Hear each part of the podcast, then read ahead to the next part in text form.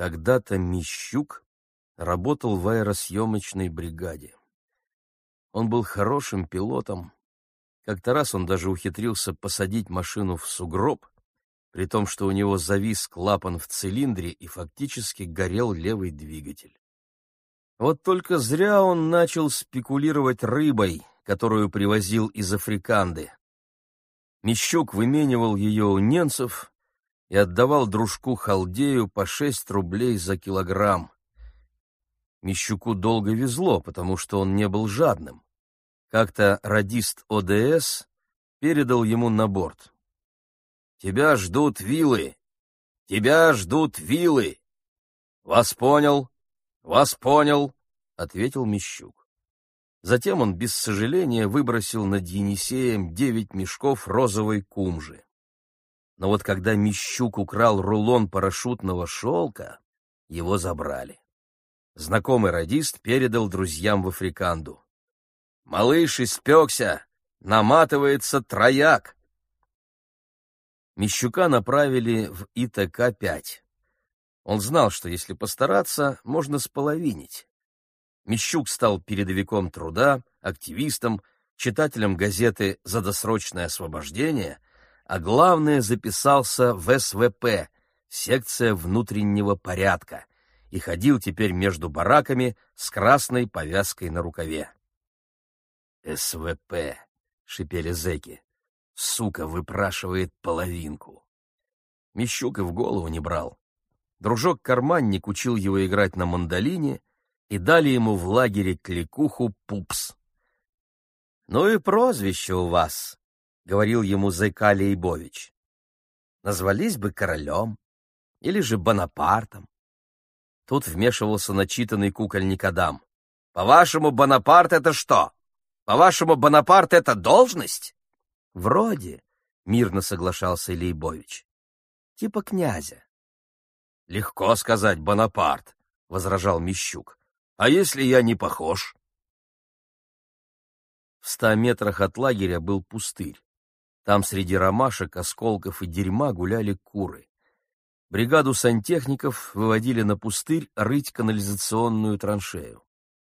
Рано утром солнце появлялось из-за бараков, как надзиратель Чекин. Оно шло по небу, задевая верхушки деревьев и трубы лесобиржи. Пахло резиной и нагретой травой. Каждое утро подконвойные долбили сухую землю, затем шли курить. Они курили и беседовали, сидя под навесом. Кукольник Адам рассказывал о первой судимости. Что-то было в его рассказах от этого пустыря. Может, запах пыльной травы или хруст битых стекол, а может, бормотание кур, однообразие ромашек, сухое поле незадавшейся жизни. «И что вы себе мыслите, делает прокурор?» — говорил Адам. «Прокурор таки делает выводы», — отвлекался ЗК Лейбович. Конвой дремал у забора, так было каждый день. Но однажды появился вертолет. Он был похож на стрекозу, он летел в сторону аэропорта. «Турбовинтовой Ми-6!» — заметил Пупс, вставая. «Ее!» — лениво крикнул он. Затем скрестил над головой руки, затем растопырил их наподобие крыльев, затем присел и, наконец, повторил все это снова и снова. «Ой-ой-ой!» — крикнул Пупс. И тут произошло чудо. Это признавали все. И карманник Чалый, и потомственный скакарь Мурашка — и расхититель государственной собственности Лейбович, и кукольник Адам, и даже форцовщик Белуга. А этих людей трудно было чем-нибудь удивить. Вертолет шел на посадку. Чудеса! Первым констатировал Адам. «Чтоб я так жил!» — воскликнул Лейбович. «Зуб даю!» — коротко поклялся Чалый. «Сеанс», — одобрительно заметил Мурашка. «Феноменально», — произнес Белуга. «It's wonderful». «Не положено. забеспокоился конвоир Ефрейтор Дзавашвили. «Зафлюгировал винт!» — надсаживаясь, кричал Мищук. «Скинул обороты! Ой-ой-ой!» Непечатное, непечатное, непечатное. Куры разбежались, ромашки пригнулись к земле, вертолет подпрыгнул и замер. Отворилась дверца кабины, и по трапу спустился Маркони. Это был пилот Дима Маркони, самонадеянный крепыш, философ, умница, темных кровей человек. Мищук бросился к нему. «Да чего ты худой!» — сказал Маркони. Затем они час хлопали друг друга по животу. «Как там Вадя?» — спрашивал Мищук. «Как там Жора?» Вадя киряет, Жора переучивается на ту, ему командировки опротивили. «Ну а ты, старый пес!» «Женился», — трагически произнес Маркони, опустив голову. «Я ее знаю?» «Нет, я сам ее почти не знаю. Ты немного потерял». «А помнишь вальчнепную тягу на Ладоге?» «Конечно, помню. А помнишь ту гулянку на Созве, когда я утопил бортовое ружье? А мы напьемся, когда я вернусь. Через год, пять месяцев и шестнадцать дней. Ох и напьемся. Это будет посильнее, чем Фауст Гёте. Явлюсь к самому Покрашеву, упаду ему в ноги. Я сам зайду к Покрашеву. Ты будешь летать, но сначала поработаешь механиком. Естественно, согласился Мещук.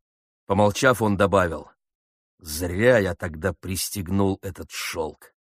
Есть разные мнения. Последовал корректный ответ. «Мне-то что?» — сказал ефрейтор Дзавашвили. «Режим не предусматривает». «Ясно», — сказал Маркони. «Узнаю восточное гостеприимство. Денег оставить?» «Деньги иметь не положено», — сказал Мещук. «Ясно», — сказал Маркони. «Значит, вы уже построили коммунизм. Тогда возьми шарф, часы и зажигалку. «Мерси», — ответил бывший пилот.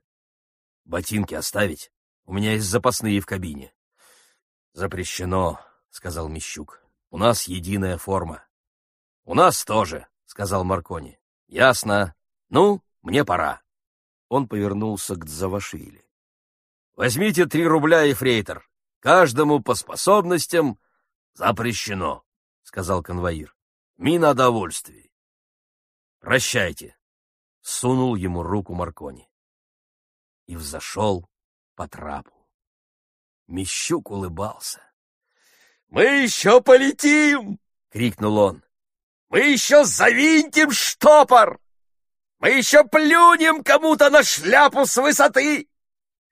«В элементе!» — подтвердил Мурашка.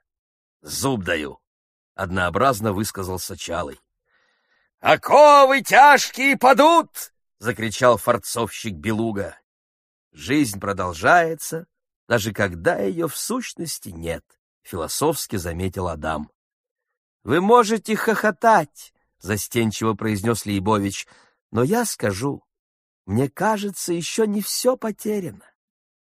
Вертолет поднялся над землей, тень от него становилась все прозрачнее, и мы глядели ему вслед пока он не скрылся за бараками. Мещука освободили через три года по звонку. Покрашев к этому времени умер, о его смерти писали газеты. В аэропорт Мещука не допустили, помешала судимость. Он работал механиком в НИИ, женился, забыл блатной язык, играл на мандолине